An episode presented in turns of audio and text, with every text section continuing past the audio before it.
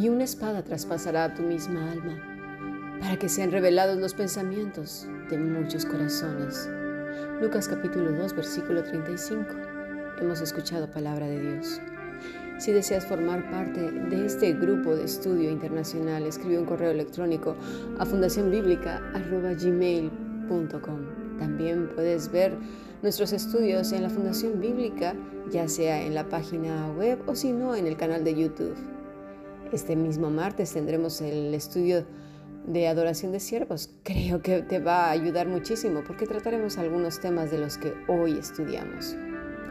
Muy bien, este día precisamente vamos a tratar la segunda parte de estas palabras que pronunció Simeón cuando tuvo el niño dirigidas a María.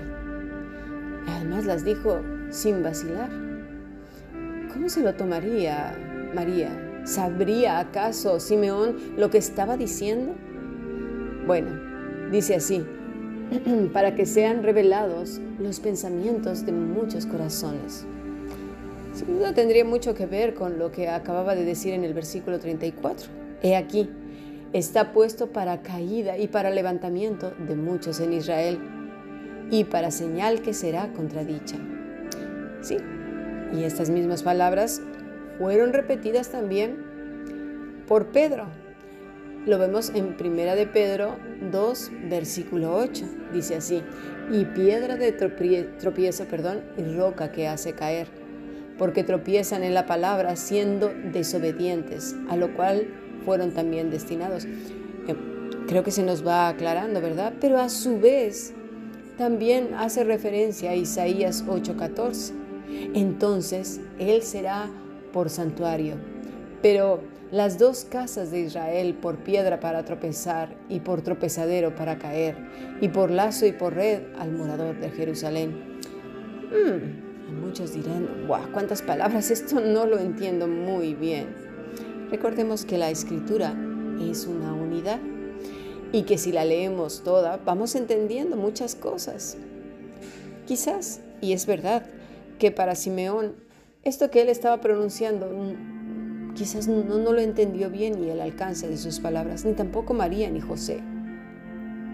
Pero lo que sí es cierto y tenemos constancia que es palabra inspirada por Dios y que sucedió sin duda. Bueno, dice así entonces que por medio de Cristo son revelados los pensamientos y las intenciones del corazón, las motivaciones y todas esas cosas arraigadas por años y por años. y a estas alturas dirás, ¿cómo puede ser esto así? Bueno, lo iremos desarrollando poco a poco. De hecho, esta mañana estuvimos tratando la interiorización de la escritura y cómo es ese proceso. Porque mira, pocas personas saben qué quiere decir esta palabra y cuáles son esas cadenas de reproducción natural de lo que es interiorizar.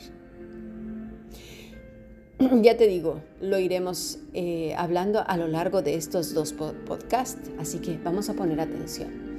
Pero antes de pasar a ello, voy a poner un ejemplo claro de lo que no es interiorizar las escrituras y cómo se manifiesta aún entre personas que dicen que aman a Dios.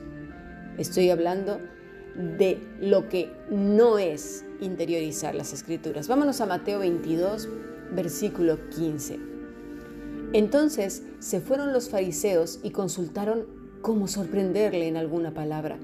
Estamos hablando de religiosos, ¿eh? No estamos hablando de los romanos, de los griegos, de los de Asia. No, no, no. Estamos hablando de los religiosos, los que estaban ahí, juntito a él. A veces los peores somos los que tenemos juntito a nosotros, por religiosos precisamente. Vayamos al versículo 23. Aquel día vinieron a él los saduceos, que dicen que no hay resurrección, y le preguntaron. Y le preguntaron además para ver si caía. ¿eh? Dice el versículo 29. Entonces respondió Jesús, les dijo, erráis ignorando las escrituras y el poder de Dios. Se lo estaba diciendo a los que creían y estaban segurísimos que se las sabían de pies a cabeza. Versículo 34. Entonces los fariseos oyendo que había hecho callar a los saduceos, se juntaron a una. Esto es muy común cuando se odia a un justo. Se juntan los religiosos para atacarlo, comienzan a, a confabular cosas, complotar. Versículo 35. Uno de ellos, intérprete de la ley, preguntó por tentarle diciendo, Maestro, ¿cuál es el gran mandamiento de la ley? Realmente la intención no era precisamente conocerlo, ellos ya lo sabían, pero querían tentarle, hacerlo caer. Bueno, en esta primera exposición vemos personas que creen que saben mucho. Difícilmente podrían ser enseñados por un joven rabino de poco más de 30 años. Uno que no estuvo en la escuela, ¿verdad? En esta escuela de famosos, que no es tan reconocido como ellos, que no viste como ellos. ¿A que sí son los religiosos, verdad? Que no tienen esas filacterías. Las filacterías eran como unas cajitas que aún todavía se usan, que se ponen en el hombro o en la, frente y se enrollan a través de un lazo de, piel. En ellas pues están escritas los versículos y eso hoy ya no hace falta, ¿verdad? Para los religiosos, pero sí son como, como fogonazos, salen continuamente, ¿verdad? Y, y además, este rabino no traía toda la indumentaria que ellos traían encima, que no hacía y vestía con aquella pulcritud propia de la élite religiosa, que no cumplía tampoco con los lavamientos. Anda, pecador, ¿Eh? Rompe continuamente el mandamiento de Dios. ¿Eh? Bebe vino, anda tú. Esto les pasa mucho a los americanos, por cierto. No saben que la historia de América en cuanto al vino y, y se ve como pecado como consecuencia de la ley seca Así que hubo hace muchísimos años. A lo mejor eh, la gente que ahora es muy joven no sabe qué quiere decir esto de la ley seca y no lo voy a hablar ahora. Pero hace mucho tiempo el gobierno, los gobiernos manejaban esto y, se daba mucho al mercado negro y todo en cuanto al alcohol. Y de ahí se fue derivando y como Satanás es experto, ¿verdad?, en todo lo que es estas cosas, pues pasa a formar parte del bagaje religioso y terriblemente mal visto. Ahora bien, ¿qué hubiera hecho un religioso americano viendo a Jesús en una fiesta, bebiendo vino y cantando o bailando? Pues lo mismo que los fariseos. ¡Ah! Anda, mira nada más. Si realmente amara a Dios no estaría haciendo estas cosas, madre mía. Pecador, pecador, como le dijeron, comilón y borracho. Eh, para eso somos buenos. Pero luego también está el, otro extremo, ¿eh? el del corazón corrompido, dado al pecado y que solamente quiere un pretexto. ¿eh? Y entonces dice, ah, pues voy a ir a fiestas y a beber vino, justificando que eso mismo hacía Jesús, porque para eso somos buenísimos, ¿a que sí?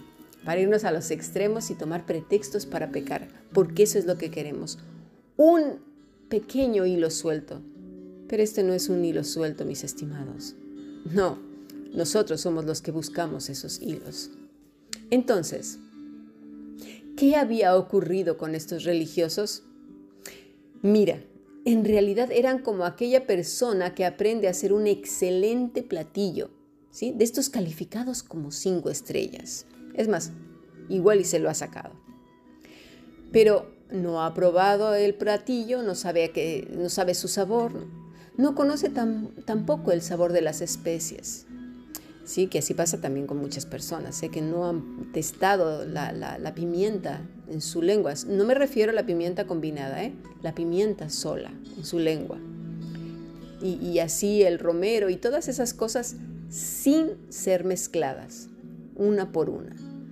¿eh? Que no las ha olido y sentido sus aromas en, sus papilas gustativas eh, sin haberse combinado, ¿verdad? Entonces lo prepara de memoria, lo sirve y es alabado por ello o alabada por ello, pero nunca lo ha probado, ni lo ha degustado y tampoco le interesa. Esto es lo que sabían hacer los religiosos de la época. sabían muy bien la ley e interpretar bastante bien el papel religioso. Las escrituras pues se las sabían de memoria, los ritos que ellos mismos también habían impuesto por encima de Dios y de las personas. Entonces fue así que lograron enorgullecer sus corazones. Así pues vamos a seguir en nuestro siguiente podcast cómo podemos interiorizar la palabra. Bueno, pues vamos a continuar.